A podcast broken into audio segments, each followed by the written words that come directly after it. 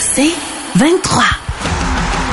Au réseau Cogeco, vous écoutez les amateurs de sport. Voici Mario Langlois. Cette semaine-là, on l'amorce avec notre fidèle compagnon aux amateurs de sport et hockey des Canadiens, Martin McGuire. Bonsoir, Martin. Salut, Mario. Alors, euh, vous étiez nombreux, les, les médias, à avoir demandé cette rencontre avec Carey Price. Question d'avoir des réponses de sa bouche. Et euh, ben, les réponses sont venues. Il a été très candide aujourd'hui en disant qu'il espère euh, une sorte de miracle qui lui permettrait peut-être... Il, il, dit qu'il y a une partie optimiste en lui qui continue d'espérer une sorte de miracle, ce qui nous en dit long sur là où il est sans pouvoir l'annoncer officiellement. Tu sais, Mario, moi, je pense qu'il n'a pas fait ses adieux euh, ce matin, euh, aujourd'hui, euh, mais il nous a fait un au revoir à quelque part, pour moi, c'est ce que je décode euh, de par les propos de, de Carey Price, euh, Mario. Euh, tu as raison, là, on n'avait pas parlé à Carey Price depuis la fin de la dernière saison. il s'était livré dans une entrevue un petit peu plus tôt cette année, mais je pense qu'on avait on avait hâte de voir le visage qui vient avec les mots. Oui. Et avant avant de te faire entendre quelques extraits, tu as certainement regardé en, en ta préparation d'émission, je le sais parce qu'on s'est parlé je, trouvais qu'il y avait une bonne bouille Carey Price aujourd'hui. Absolument. malgré ce qu'il avait à dire, parce que ce qu'il avait à dire était pas nécessairement très drôle pour lui. Mm-hmm. Euh, il, a répondu patiemment à toutes les questions qui lui ont été posées, sans jamais vraiment même en contourner une. Et dans une conversation qu'on a eue ensemble en dehors des ondes que je vais partager avec nos auditeurs, Mario, moi je t'ai dit spontanément que Price a fait aujourd'hui ce que son chum Weber aurait dû faire l'an passé. Euh, Price s'est pas mis du tout dans le trouble aujourd'hui là. Il n'y a pas d'avocat qui a pris le téléphone puis de compagnie d'assurance qui vont poursuivre après ce qu'il a dit aujourd'hui là. Mm-hmm. Mais il a donné l'heure juste aux partisans. C'était nous les médias qui étaient là, mais il a donné l'heure juste aux partisans. Et je vais te faire entendre, je vais te faire entendre le premier extrait de la conférence de presse quand je lui ai demandé si justement les partisans attendaient de savoir s'ils le reverront un jour jouer au Centre Bell, et je pense que la réponse nous donne déjà une bonne indication. I don't, uh, you know, I don't have like a plan to retire right at this moment. I'm just trying to, uh, you know, right now my goal is to just be pain free from day to day. You know, I'm still having some issues getting up and down stairs, and you know, carrying my kids up and downstairs is uh, is difficult. So my first priority is just to get my body in a in a place to where I'm pain free in my day to day living and go from there. Oui. Ça en dit long? Ouais, ça en dit très long parce que lui, euh, bon, en traduction, ce qu'il nous dit essentiellement, Mario, c'est euh, j'ai de la difficulté euh, à à, coucher mes enfants, euh, à les, à les transporter dans l'escalier à la maison. Il dit, je, veux travailler à m'amener dans une zone où j'ai pas de douleur. Ce qui est pas le cas actuellement. Alors on est très très loin. Je t'écoutais dans ton ouverture.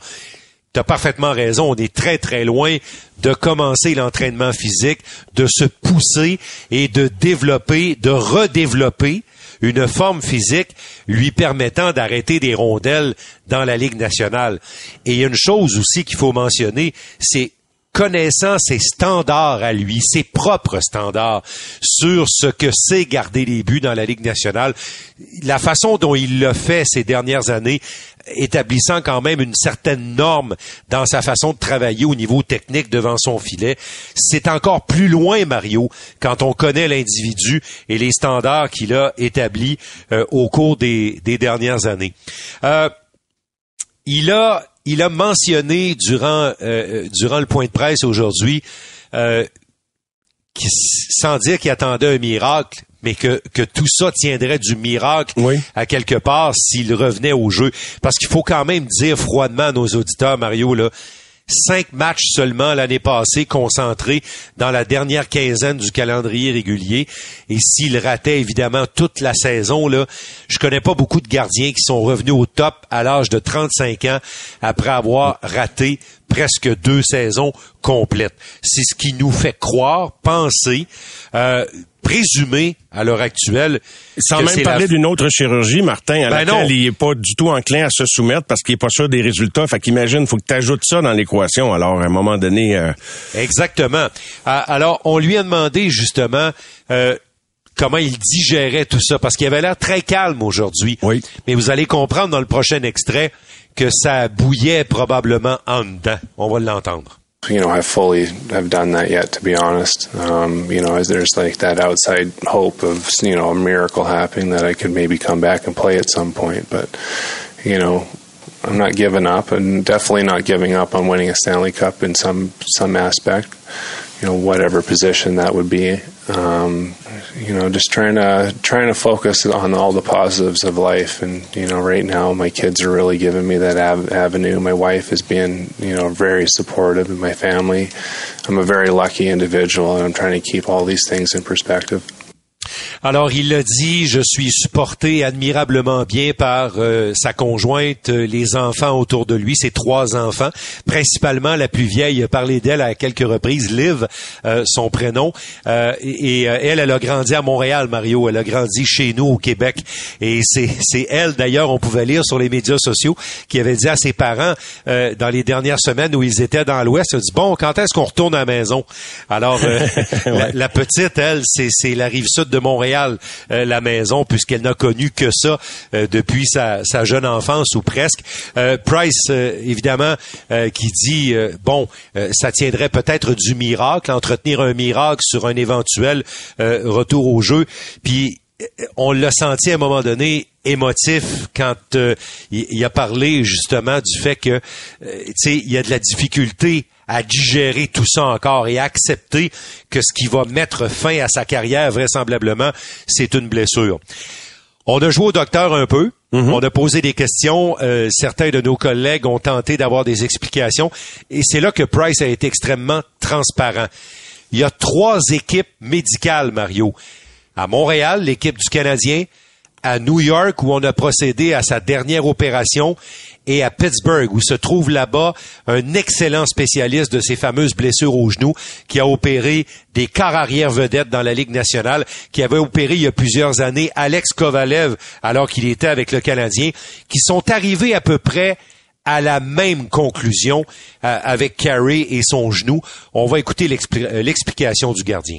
Uh, you know, we had our doctors here. Um, obviously, my doctor in uh, in New York. I went for a second opinion in Pittsburgh at the end of the season. That's where I had my, uh, you know, my end of the year kind of second opinion. You know, on what I was, what my, what my future held, and what you know, kind of a plan would be going forward. And that's when that uh, surgery was suggested. And uh, you know, it's kind of something that I would consider if you know my quality of life is not at a place where I feel is uh, is acceptable, and I'm really struggling on my day to day living. That's something that maybe I would consider. And so you saw three different doctors. Did they have the same opinion?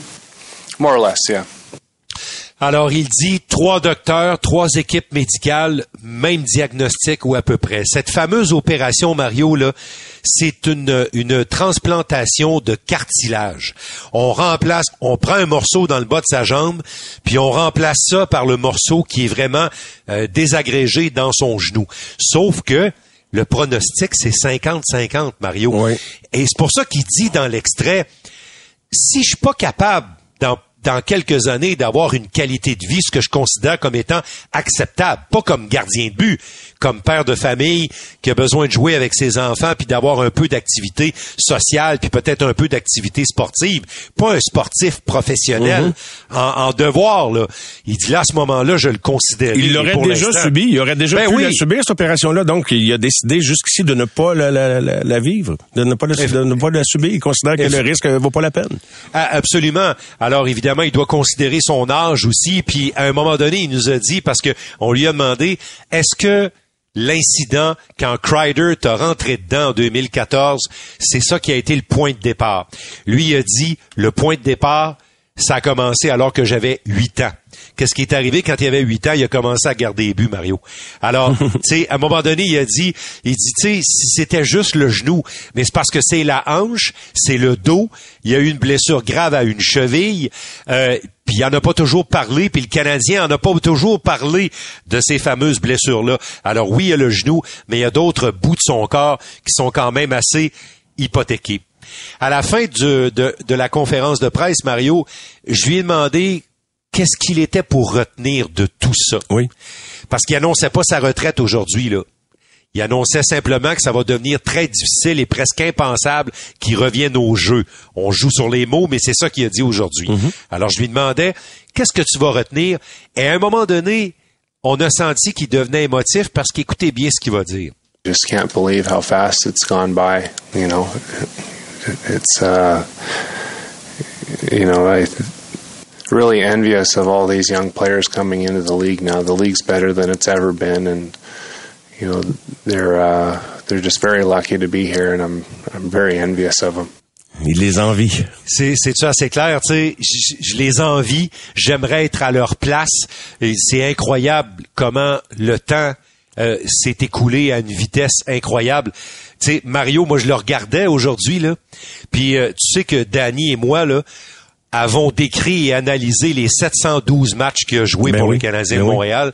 Puis je le regardais, puis à un moment donné, je me suis souvenu de du post-adolescent qu'on avait rencontré après le premier match intra-équipe à son premier camp avec le Canadien. Il s'habillait dans la chambre des arbitres au Centre Bell, parce qu'à cette époque-là, il n'y avait pas de centre d'entraînement à Brossard. Puis il s'habillait là-bas, puis on avait été le rencontrer, on était peut-être 126 dans la chambre des arbitres. non, j'exagère, mais disons moins que ça, mais pour te donner une idée, là. Puis je revoyais cette, cette- ce, ce grand sec, comme disait ma grand-mère, ce- un, un adolescent, ni plus ni moins. C'était même pas un homme dans ce temps-là. Puis euh, il il arrivait de d'Hamilton où il avait gagné déjà un championnat. Puis il y avait beaucoup de promesses envers lui. Puis je pense qu'il va en avoir livré une bonne partie des promesses envers lui. Euh, honnêtement, Mario, un peu plus tard dans ton émission, je vais te faire entendre ses coéquipiers. Je vais te faire entendre Jake Allen qui a parlé avec beaucoup d'émotion de Carey Price aujourd'hui. Je vais te faire entendre Brandon Gallagher qui nous a dit quelque chose qu'il avait même jamais dit à Carey Price. Et je vais te faire entendre aussi David Savard qui euh, nous a dit avec beaucoup de tristesse que de voir un gars comme lui partir comme ça, c'est difficile. Très difficile et euh, j'ai très très hâte à notre prochaine conversation dans moins d'une heure d'ailleurs d'environ 45 minutes. On va puis je vais te poser une question par rapport à, à l'histoire du Canadien. Euh, Tiens-toi prêt, Martin. Je sais que tu as toujours une bonne Oui. réponse là-dessus. Est-ce que d'avoir gagné la Coupe Stanley demeure un incontournable pour qu'un joueur puisse aspirer à voir son chandail retiré? J'ai hâte d'entendre ta- réponse tout à l'heure, Martin. À tout- merci À tantôt, beaucoup. Mario. Bye bye. Bye bye. Les amateurs de sport. Pour ceux qui en mangent du sport.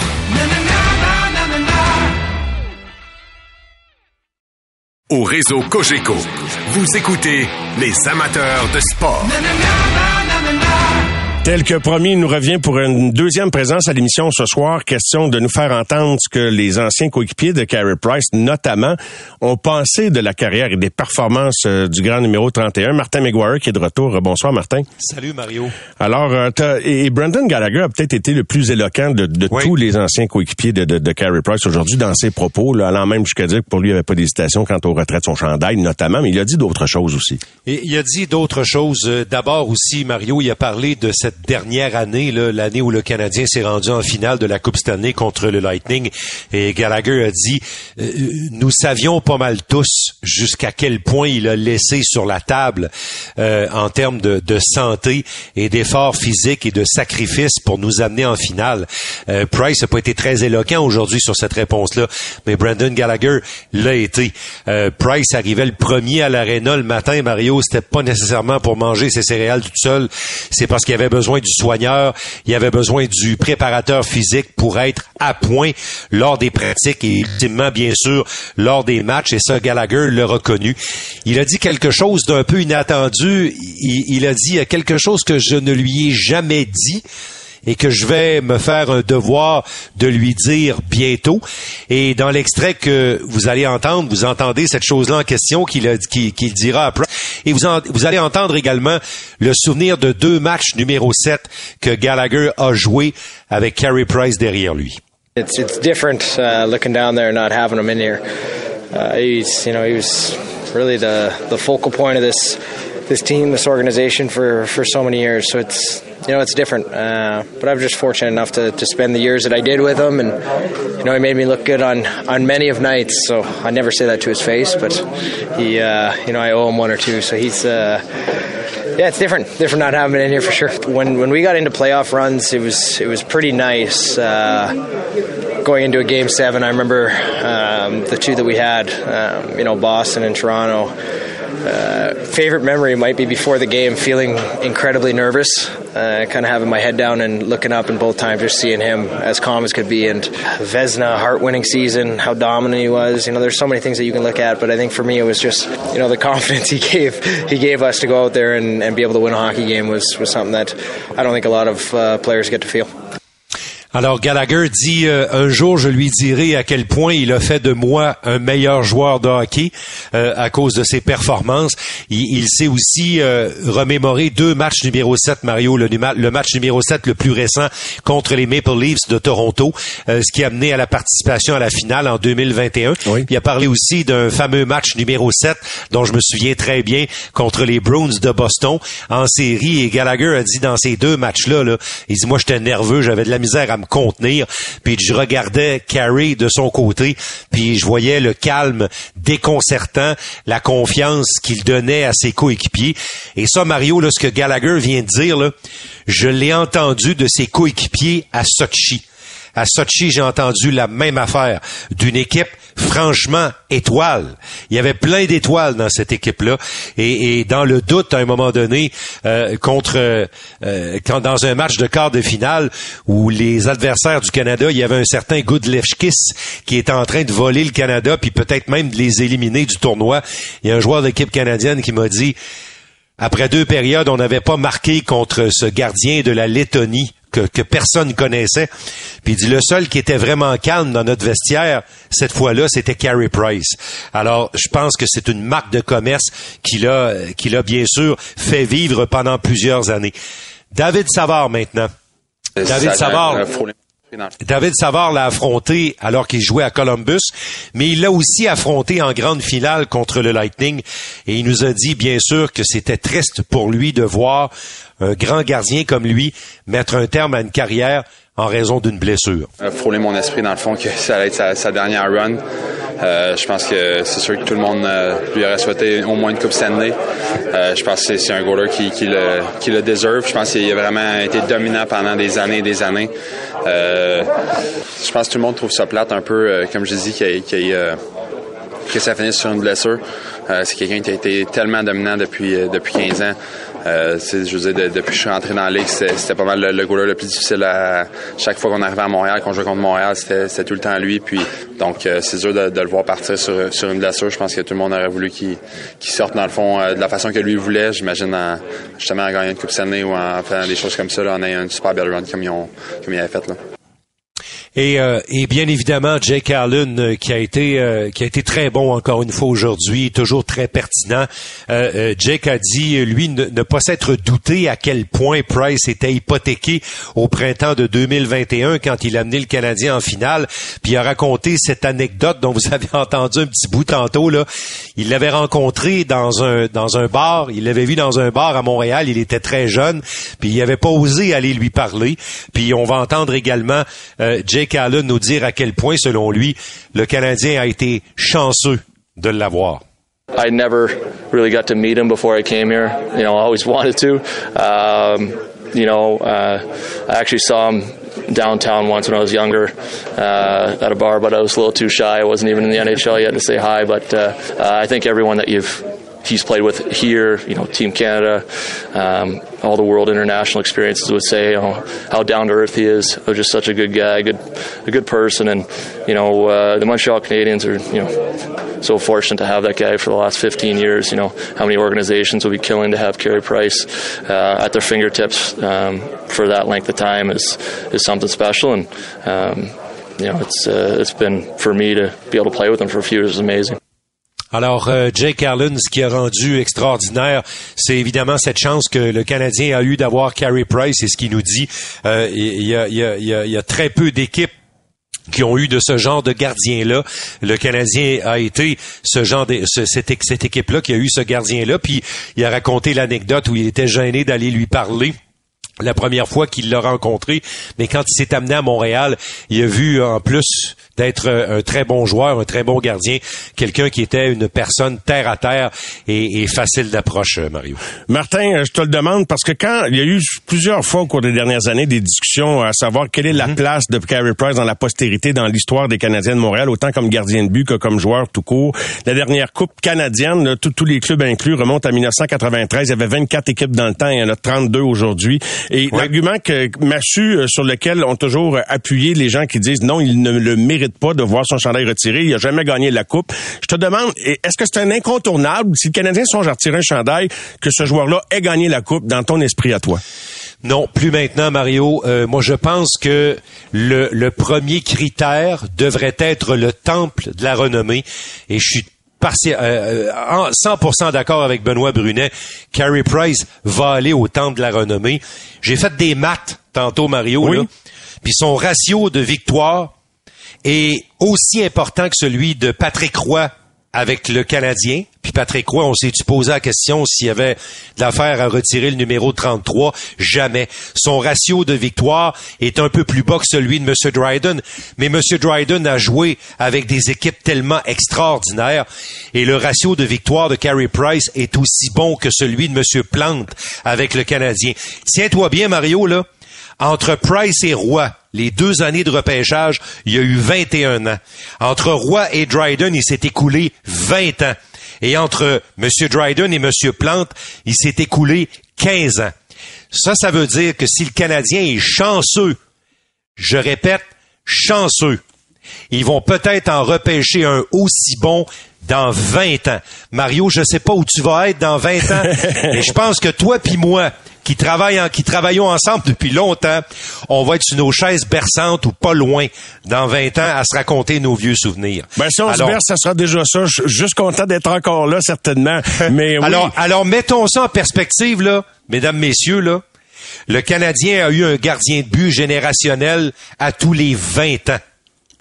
Et Carey Price a un aussi bon ratio de victoires avec des équipes moyennes que les autres que j'ai nommés dont on n'a jamais questionné la pertinence de, retirer leur chandail. Alors, peut-être qu'avant que tu te berces, à la hauteur de la cabine d'où tu décris les matchs, tu auras bientôt ou éventuellement une bannière avec le numéro 31 à la hauteur de tes yeux, Martin.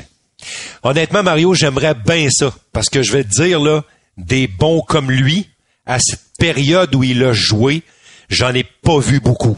J'en ai pas vu beaucoup. Lui a pris ce que c'est le standard d'être un excellent gardien de but dans la Ligue nationale et il l'a monté. Je vous rappellerai là, que les recruteurs et les hommes de hockey ont rarement dit ces dernières années ce joueur-là, c'est un Sidney Crosby. J'ai pas beaucoup entendu de recruteurs dire ce gardien de but-là, c'est un Carey Price. Excellent. À, part pour Vasilevski. C'est une très belle, euh, très belle façon de conclure, euh, mon cher Martin. Un gros merci et on se retrouve demain sur la passerelle justement pour le match entre le Wild et les Canadiens, l'avant-match à 18h30. Salut Mario. Salut Martin. Merci de ton opinion. Merci euh, de l'ensemble du travail. Au réseau Cogeco, vous écoutez les amateurs de sport. D'abord, accueillons sans plus tarder Benoît Brunet. Bonsoir Benoît. Salut Mario. Je vais évidemment te parler de Carrie, mais permets-moi quand même de te parler un petit peu puisque les lundis, actions de grâce, élections, etc. n'ont pas permis qu'on se parle très très souvent ces dernières semaines. Benoît, trois victoires, trois défaites. Est-ce que c'était le moins bel effort samedi du Canadien euh, contre le Wild du Minnesota ou tu l'as pas vu comme ça? Non, écoute, moi je pense que le Canadien euh, s'est fait, s'est pas fait surprendre, mais s'est fait battre par un club qui euh, qui est bien rodé présentement avec un nouvel entraîneur. Puis c'est une équipe qui est lourde, qui est physique, qui est rapide, euh, qui a un bon système de jeu qui fait en sorte que euh, l'inexpérience, puis la faiblesse, euh, pas juste l'inexpérience, la faiblesse peut-être de notre défensive, c'est la première fois que ça ressortait.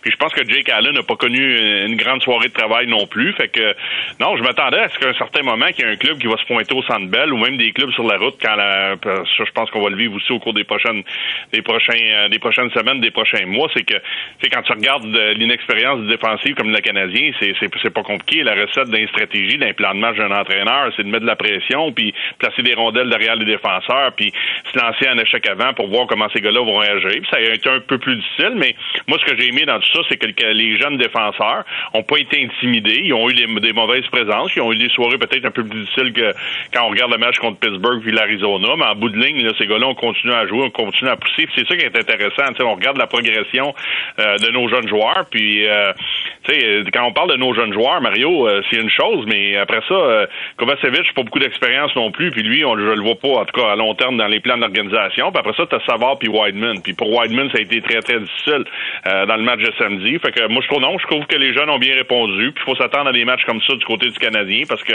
on va rencontrer des bons clubs. Là. Un seul but depuis le début de la saison en six matchs en avantage numérique. changerais-tu les combinaisons? Qu'est-ce que tu changerais pour que ça marche? Il y avait aucune opportunité, pas de ligne de passe samedi. C'était même difficile à regarder le jeu de puissance. Ouais, mais je pense qu'on est un peu prévisible présentement, puis je pense qu'on tente d'installer des, patterns, excusez l'anglicisme, de jeu qui va faire en sorte que ça va fonctionner là. Mais je vais te dire une chose, Mario là, c'est pas méchant ce que je vais dire. Wideman en avantage numérique, c'est ta première vague avec tes meilleurs joueurs là, parce qu'il est souvent sur la glace avec Suzuki et Cofield, tout ça là c'est pas un vrai corps arrière. C'est pas un mauvais défenseur. C'est pas un gars qui a une mauvaise vision. Il a pas de lancer. Fait que, tu faut que ça vienne du côté droit avec le lancer sur, euh, du, ben, à la droite du gardien de but avec un lancer sur réception de Cofield, ou les chances proviennent de Suzuki avec le gars qui est en bas, ou quand lui décide de rentrer, là, puis de décocher un tir à la Kovalev, là, euh, de son côté, euh, du côté gauche du gardien de but. Mais, tu pour moi, Wideman n'est pas une menace. On est, puis on est allé à cinq attaquants à un certain moment, c'est la deuxième vague. Puis là, des fois, on donne l'opportunité à Goulet. Fait que, pour moi, le gros problème, là, c'est pas juste le talent et les patterns présentement du côté du Canadien, c'est que ça te prend un gars, un gars dominant, un gars qui fait peur, là, qui est pas juste un passeur en avantage numérique. Puis là, Wideman, je le regarde aller, son tir est pas puissant, ses tirs sont souvent bloqués, ça se rend pas au filet parce qu'il prend pas les bonnes décisions. Puis là, après ça, ben, quand on voit ça ses côtés, là, ben, tu deviens prévisible. Ben, Cofield, on sait qu'il va lancer sur réception, on le couvre un peu plus. Suzuki, il va revenir, puis il va faire son petit crochet, puis il va rentrer au filet. Mais on le sait du côté des autres clubs, fait qu'on s'ajuste, on place un gars dans cette ligne de tir-là, ou un gars qui va y mettre un peu plus de pression. Fait que ça va prendre un corps arrière à un certain moment pour venir aider ce club-là, puis je suis pas convaincu que ça va être cette année. Fait que j'ai hâte de voir comment ça va se passer, puis il faut peut-être trouver des solutions, justement, pour simplifier les choses, pour envoyer plus de rondelles au filet, pour déstabiliser euh, le travail en désavantage numérique des autres clubs. Ouais, il va falloir changer de, de, patron de jeu. On comprend que, bon, euh, il y, a eu des contraintes là pour que euh, Kent Hughes puisse assembler son équipe idéale pour cette année. Il y, a encore des contrats qu'on amène plus tard dans la saison, mais donc à même les effectifs, là, il y a, pas quelqu'un que tu verrais pour remplacer Wineman comme, disons, général de la première unité, quitte à y aller avec cinq attaquants. Ça n'a pas, a pas, a pas marché ça non plus. On l'a essayé ici et là. Fait qu'il va falloir composer avec ce qu'on a finalement, Benoît, mais changer le patron de jeu surtout. ouais. ouais, le patron de jeu, puis peut-être être un peu plus exposé, explosif, moins prévisible, amener plus de rondelles au filet, travailler euh, peut-être plus près de la, du demi-cercle, tout ça pour tenter de créer des choses. Mais tu sais, on a il n'y avait pas grand monde en avant du filet euh, samedi. là. Euh. Non, mais puis, puis les lancers se rendent pas. Les lancers se rendent pas. Fait que dans le pattern, des fois, Cofield est peut-être trop près de la bande, il va à position Vechkin, il peut être mieux placé, mais encore là, moi je pense que tu sais, Wideman, je le regardais, là, je me disais, hey, joueur des avantages numériques, là, c'est facile, là, parce que tu sais que 9 fois sur 10, il va passer à la rondelle. Il, c'est pas une menace avec son tir pour te faire peur. Même Jeff Petrie avait un meilleur lancer que lui. Là. Oui.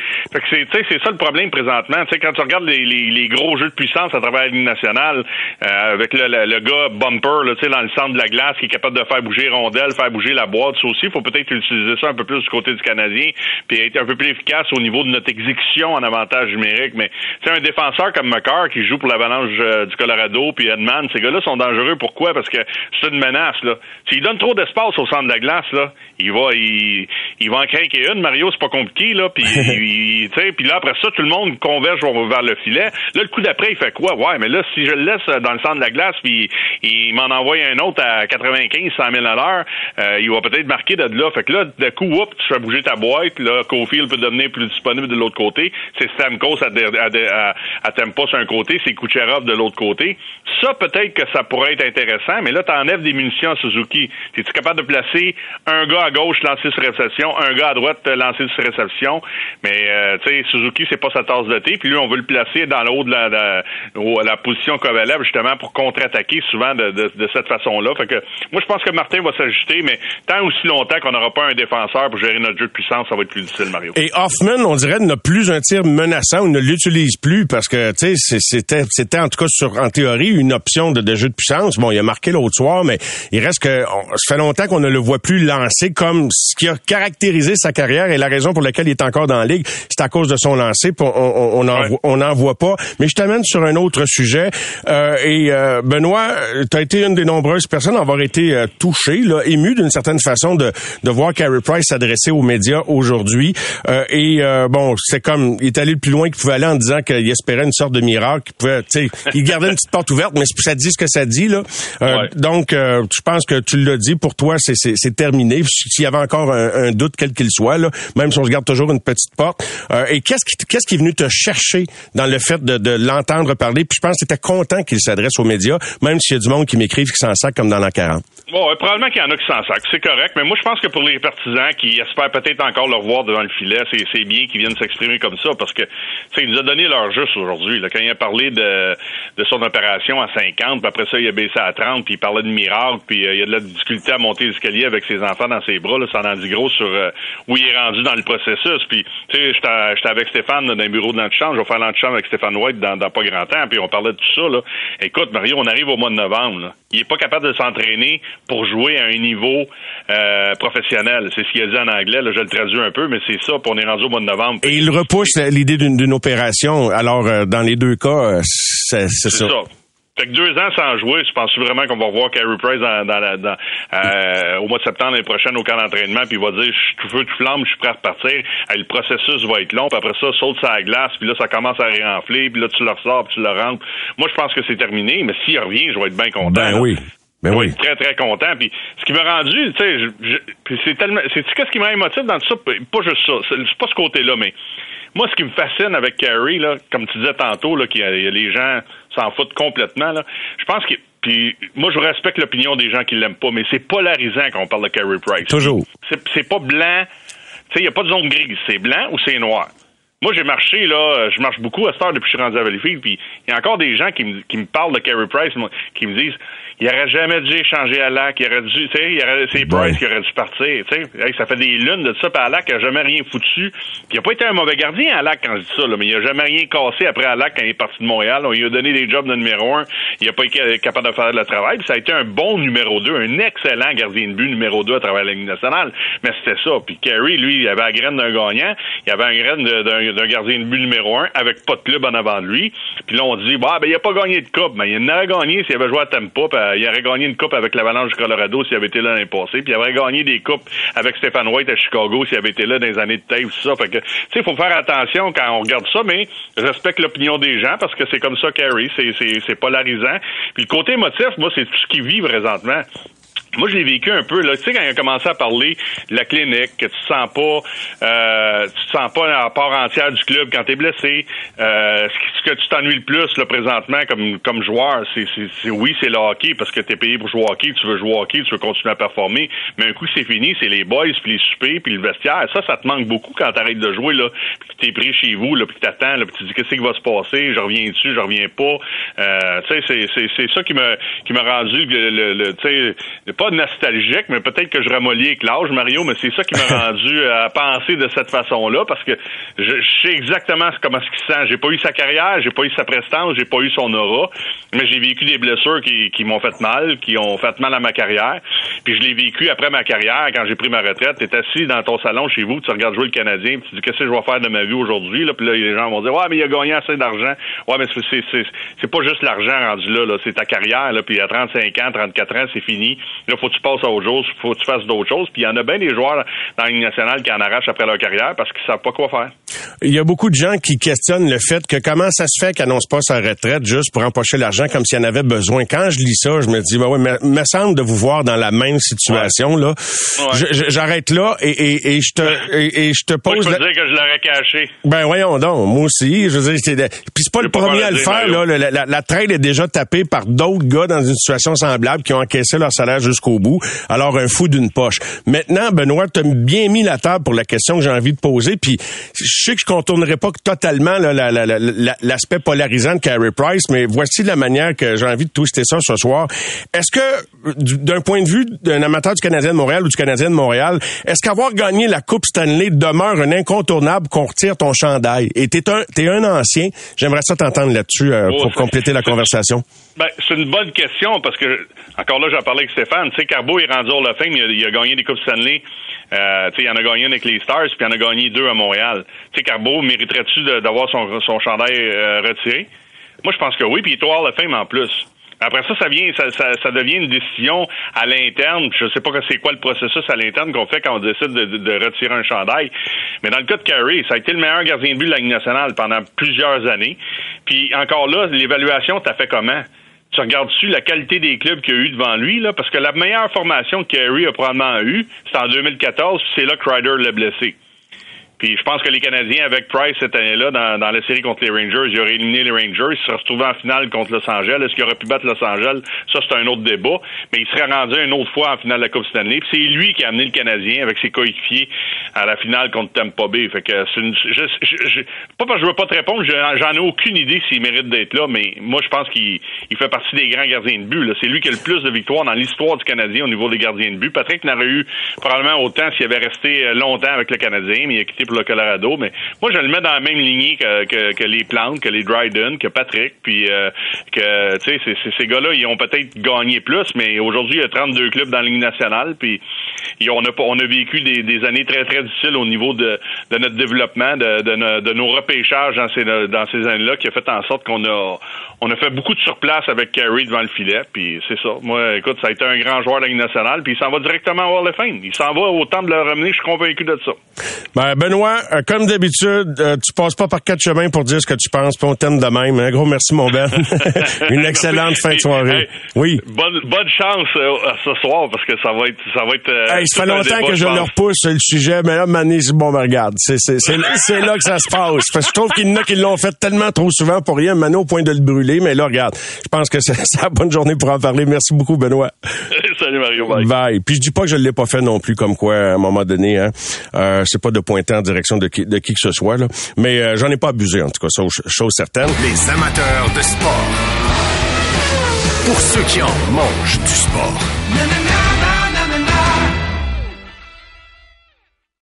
Au réseau Cogeco, vous écoutez les amateurs de sport. Et maintenant, autour de notre analyste spécialiste football de Saguenay, Bruno Eppel. Salut Bruno. Hey, salut Mario. Qu'est-ce qui t'a le plus déçu dans la défaite des Alouettes samedi? Oh mon Dieu. Euh, ben, en fait, euh, ce qui m'a le plus déçu, il y a, a, quelques, il y a beaucoup de choses. Là. Le manque d'opportunisme de l'attaque en début de match. Moi, je pense qu'on a perdu ce match-là, euh, comme plusieurs d'ailleurs disent. Là, on l'a perdu au premier quart. Donc ça, c'est évident que le manque d'opportunisme m'a dérangé. Le fait aussi que la défense de, de Noel Thorpe des Alouettes accorde une séquence de 109 verges, accorde une séquence qui donne 7 points après que justement on a manqué d'opportunisme en attaque à la fin du match, il reste 30 secondes avant d'aller en prolongation, que la défense soit pas capable de tenir le fort. Il y a un paquet de choses qui m'ont dérangé, mais c'est des, deux côtés du ballon. En fait, c'est euh, c'est que faut que les Alouettes commencent à trouver des façons de gagner au lieu de trouver des façons d'en perdre une sur deux. il faut, c'est un peu ça le, le constat que j'en fais. sais, on gagne un match, on en perd un. Je comprends qu'on a eu une séquence de 6-2 dans la dernière portion de la saison. Là, là je pense que c'est 6-3. Mais euh, la réalité, c'est que on, on, se tire trop souvent dans le pied, Mario. Est-ce qu'ils sont juste pas rendus là, pas assez bons? Moi, je pense qu'on est une équipe qui est, qui est de calibre lorsqu'on joue notre meilleur football. Mais la, réalité, il faut que nos meilleurs joueurs aussi, tu sais, puis euh, dans le match, là, lorsqu'on a manqué d'opportunisme en début de match, là, c'est Sibassou qui a été visé, puis Antwi qui a eu le ballon. pense pas qu'on est assez bon pour ça. Moi, je pense que quand on arrive dans des, dans des moments importants, si on décide d'être audacieux, là, ben c'est des Gino Lewis, il faut qu'il ait le ballon, puis des Will Stand Back. Tu on n'est pas assez bon pour que nos deuxièmes, puis nos troisièmes, puis même Sibassou, euh, Sibassou, c'est notre peut-être notre cinquième, sixième receveur de passe là, dans cette équipe-là, soit les receveurs visés dans des moments cruciaux du match, soit les joueurs qu'on sollicite. Moi, c'est ça que j'ai, j'ai trouvé plate. J'ai pas de problème avec l'audace. Si on a pris cette décision-là d'être audacieux, Mario, là, ben, soyons audacieux. Mais faisons confiance aux gars qu'on paye les gros contrats dans ces moments-là. Regarde ce qui est arrivé euh, lorsqu'on a eu besoin d'une séquence à la fin du match, puis finalement on a décidé de viser Eugene Lewis. Ben, il a répondu présent, puis il a fait le gros jeu. Puis j'ai rien contre Régis Sibassou. Puis probablement qu'il y avait une pénalité sur lui, mais je reviens à l'équation que les meilleurs joueurs sont ceux qui vont te faire gagner dans cette équipe-là. On n'a pas une équipe avec assez de profondeur pour que le, sixième receveur de passe soit le receveur visé dans les moments importants. Est-ce que sur le fait de ne pas employer stand-back dans une situation de court-jeu au sol, là, à la ligne début, est-ce que la réponse de Danny Mathieucha te satisfait, lui qui nous a dit que ben c'était prévu comme ça, on le garde pour, pour plus tard là, en, séries éliminatoires pour euh, certains types de jeux? Ça te satisfait pas? Ben, non, moi je pense non. Moi, je, moi ça me satisfait pas dans la mesure où c'est évident que ce qu'on voulait, c'était un bail. Là. Si on veut, l'épargner, Will stand back, il n'y a rien de mieux qu'une semaine de congé. Je pense qu'un touché à la ligne de 1, euh, ça, ça, t'amène à avoir peut-être une semaine de congé pour Will stand back. C'est évident que je pense que si c'était à refaire, les Alouettes enverraient Will stand back dans la mêlée. J'imagine que c'est je peux pas croire que ça avait été décidé de même. En tout cas, ça, me surprend. Ça me surprend beaucoup. Moi, j'ai, aussitôt que c'est arrivé, j'ai dit, mais voyons, j'ai dit, on a la chance d'avoir, tu sais, c'est un gars qui est plus robuste, même qu'Antoui, d'une certaine façon. Certainement un meilleur porteur de ballon, puis qui a prouvé beaucoup plus dans sa carrière jusqu'à présent, euh, qui est jusqu'à preuve du contraire notre meilleur joueur. T'es à la ligne de 1, t'as besoin d'aller chercher une verge. Puis j'irais plus loin que ça. Une faufilade du corps aurait pas été un mauvais choix non plus, mais de, de remettre le ballon à ton deuxième, même ton troisième porteur de ballon à un moment aussi important, moi, je considère que c'est une erreur. Comme je le disais à Danny Mathieucha, j'ai pas de problème, comme toi, Bruno, avec l'audace, avec l'attitude all-in. En même temps, c'est rare que tu gagnes un match dans les premières minutes euh, d'un premier quart, d'un match de quatre quarts au football. Fait que tu trouves-tu que c'est tant une bonne décision que ça? Puis quand tu regardes ça globalement, est-ce que les entraîneurs doivent se regarder dans le miroir aussi pour cette défaite? 100% 100% parce que je dis j'ai rien de problème si tu pris la décision d'y aller avec de l'audace. Mais la première séquence de jeu là, tu as un long retour de ton de, de, Chandler Worthy. Tu as un gros jeu de Wonicky. Tu arrives à t'es en troisième et quatre à ta ligne de 15 même si tu vas chercher le premier jeu, c'est pas garanti que tu vas finir avec le toucher. Prends les trois points, sors avec du positif, enlève le gros zéro sur le compteur, puis reviens au banc en disant Wow, on vient de marquer sur notre première séquence. Moi, là, je, je voyais vraiment pas l'urgence. À la ligne de 1, Là, j'ai moins de problèmes avec ça. Parce que je me dis, au pire, si on l'a pas, ben l'autre équipe va avoir 100 verges. Là où j'ai un problème avec la deuxième fois où on a fait preuve d'audace, il y en a troisième et un, c'est que la défense, on a profité pour s'effondrer. Puis quatre jeux plus tard, on était dans la zone payante de l'autre côté. Sept jeux plus tard, on marque un touché. Ça, c'est inacceptable, la défense.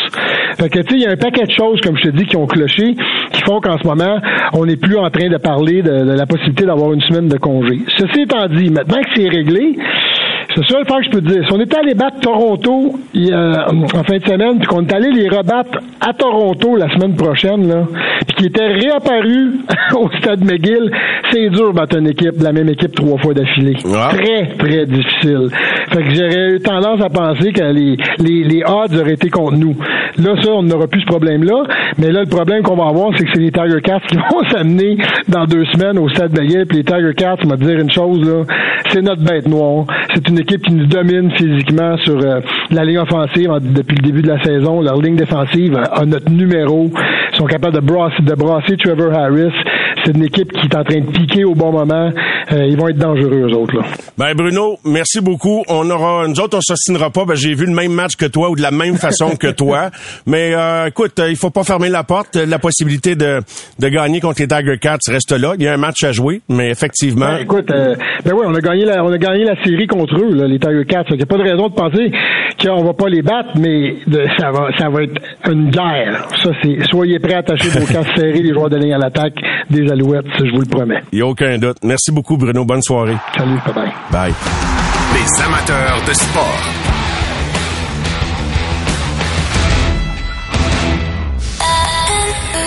C'est 23.